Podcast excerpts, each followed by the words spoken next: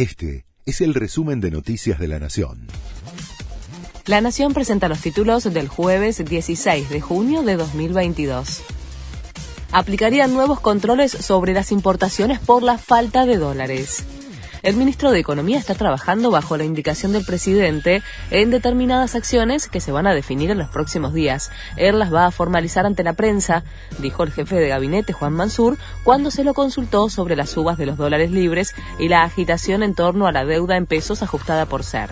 Los nuevos controles sobre el comercio exterior son para fortalecer la estabilidad, según la Casa Rosada. Vuelven las movilizaciones de la unidad piquetera a todo el país.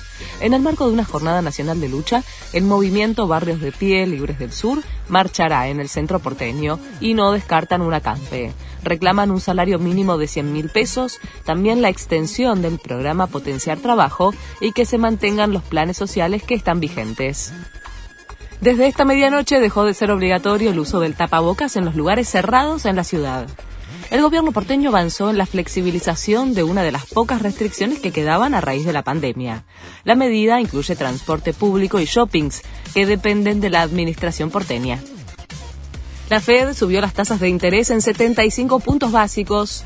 Se trata del mayor incremento desde 1994. La Reserva de Estados Unidos explicó que el aumento tiene como objetivo llevar la inflación al 2%. Boca ganó y River no le encuentra la vuelta.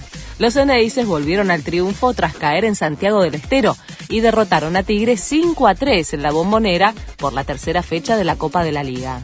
River, por su parte, cayó 1 a 0 ante Colón en Santa Fe y hay preocupación entre los millonarios. Cosechó solo dos puntos en tres fechas. Este fue el resumen de Noticias de la Nación.